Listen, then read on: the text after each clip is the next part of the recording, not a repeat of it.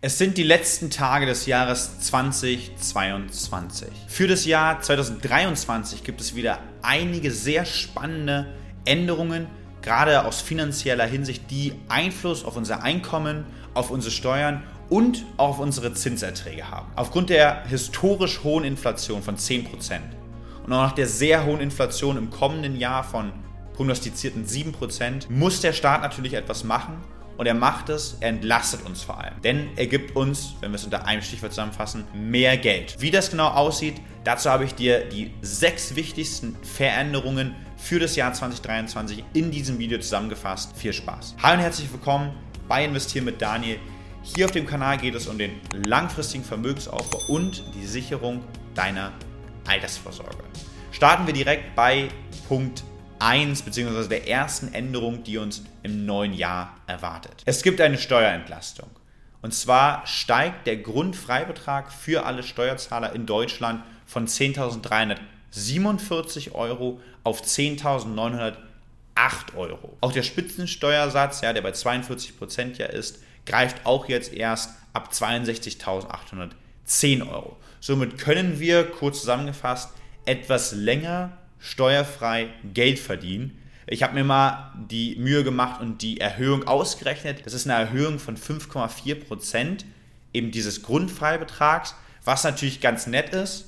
Unter Beachtung der Inflation, was ich gerade meinte, von 10 Prozent in diesem Jahr. Für mich aber nur ein heißer Tropfen auf dem Stein. Eine Möglichkeit der Inflation entgegenzuwirken, ist es natürlich, Vermögen aufzubauen und Geld zu investieren.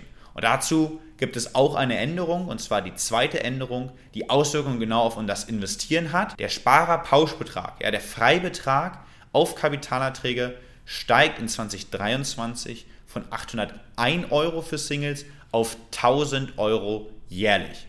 Für Paare ist es entsprechend das Doppelte, also 2000 Euro. Davon profitiert natürlich jeder, der letztendlich Zinserträge erzielt.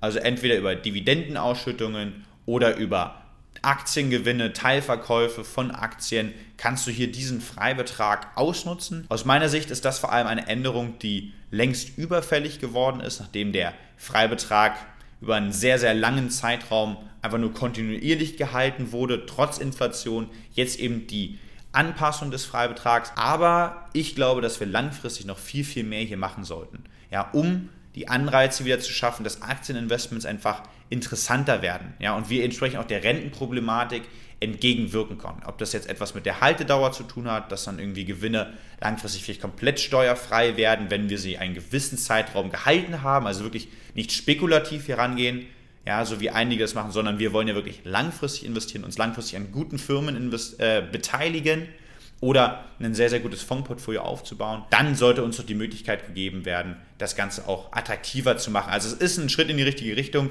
für mich aber noch ein zu kleiner Schritt. Wie ist es denn bei dir? Ich bin mal gespannt, nutzt du denn selber den Freibetrag, die 801 Euro, bisher komplett aus?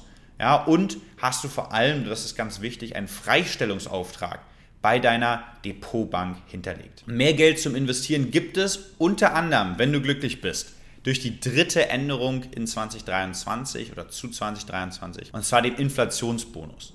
Du hast vielleicht den Begriff schon gehört.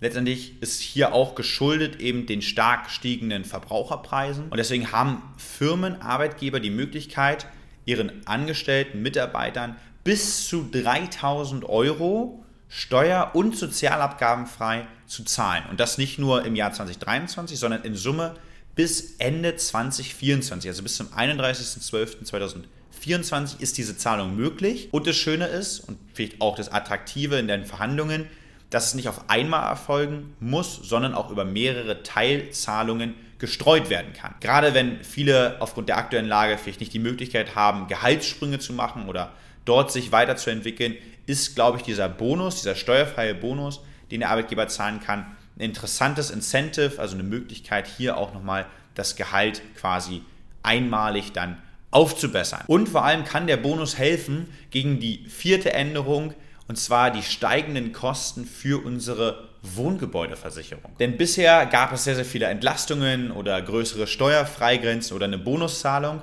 aber die vierte Änderung gibt es auch mal eine Erhöhung und zwar die Wohngebäudeversicherungen werden in 2023 teurer. Circa 15 Prozent, Warum das Ganze? Denn wir hatten ja zum einen im Sommer 2021 die sehr schlimme Flutkatastrophe, wo über 91.000 Wohnungen äh, oder versicherte Wohnungen eben zerstört oder beschädigt worden sind. Und natürlich auch hier ein Grund für die steigende Versicherungskosten ist die Inflation. Auch wenn Gebäude oder der Versicherer äh, Schäden bereinigen muss oder beseitigen lassen muss, sind für ihn Materialkosten gestiegen, Reparaturkosten gestiegen, eben durch auch steigende Personalkosten. Und deshalb gibt er eben diese Veränderung hier an uns weiter. Wenn du davon betroffen bist, also wenn du eine Wohngebäudeversicherung hast oder vielleicht jetzt gerade auch nochmal eine Immobilie erworben hast und eine benötigst, biete ich dir gerne einen kostenfreien Bedingungs- und Beitragsvergleich an für deine Wohngebäudeversicherung. Einfach mal zu schauen für dich, bist du wirklich bei der besten Versicherung oder kannst du hier vielleicht auch noch durch die gestiegenen Kosten etwas einsparen und den besten Anbieter für dich finden. Dazu schreib mir gerne einfach auf Instagram eine E-Mail oder entsprechend hier unter dem Video einen Kommentar und dann können wir gerne dazu sprechen. Und wenn wir schon von unserem Zuhause sprechen, dann darf Änderung 5 natürlich nicht fehlen, denn die Homeoffice-Pauschale steigt. Und das Ganze um 660 Euro im Jahr. Ja, pro Tag können jetzt nämlich im Homeoffice ab dem 01.01.2023 6 Euro in der Einkommensteuererklärung geltend gemacht werden. Also für jeden Tag im Homeoffice kannst du 6 Euro geltend machen und das Ganze jetzt nicht für 120 Tage, so wie es in der Vergangenheit der Fall war, sondern für bis zu 210 Tage. Somit kannst du in Summe 1260 Euro geltend machen. In der Vergangenheit waren das eben nur pauschal 600 Euro. Auch sehr, sehr wichtig und vielleicht interessant für dich, es ist nicht mehr notwendig, dass du ein räumlich getrenntes Arbeitszimmer hast. Das ist ja gerade natürlich für Familien, sag ich mal, mit kleineren Wohnungen interessant, wo jetzt vielleicht der Wohn- und Arbeitsbereich nicht unbedingt getrennt ist und kein separates Arbeitszimmer vorhanden ist. Das ist keine Voraussetzung mehr für den Steuerabzug. Und die letzte und sechste Änderung, die betrifft tatsächlich unsere Kinder. Das ist eine Änderung, die meiner Meinung nach auch längst überfällig ist, denn das Kindergeld steigt um 372 Euro im Jahr pro Kind, also vor allem für die ersten beiden Kinder. Ab 2023 wirst du pro Kind 250 Euro Kindergeld bekommen. In der Vergangenheit war es so, dass die ersten beiden Kinder jeweils 219 Euro quasi du hier erhalten hast und ab dem dritten Kind waren es dann 225 Euro. Jetzt ist es so, einheitlich ab dem ersten Kind 250 Euro, was wie gesagt eine Veränderung von 372 Euro im Jahr ausmacht. Und wenn du deinem Sohn oder deiner Tochter etwas Gutes tun willst, dann kannst du natürlich auch dieses Mehr an Kindergeld nehmen, um zum Beispiel für sie zu investieren, um für sie schon in jungen Jahren Vermögen aufzubauen. Und da gibt es wirklich eine super Variante dafür, und zwar das Junior Depot. Denn dies ist oftmals je nach Anbieter komplett kostenfrei und du kannst mit dem Hinterlegen der sogenannten NV, nicht Veranlagungsbescheinigung, das Ganze sogar steuerfrei dann die Gewinne vereinnahmen.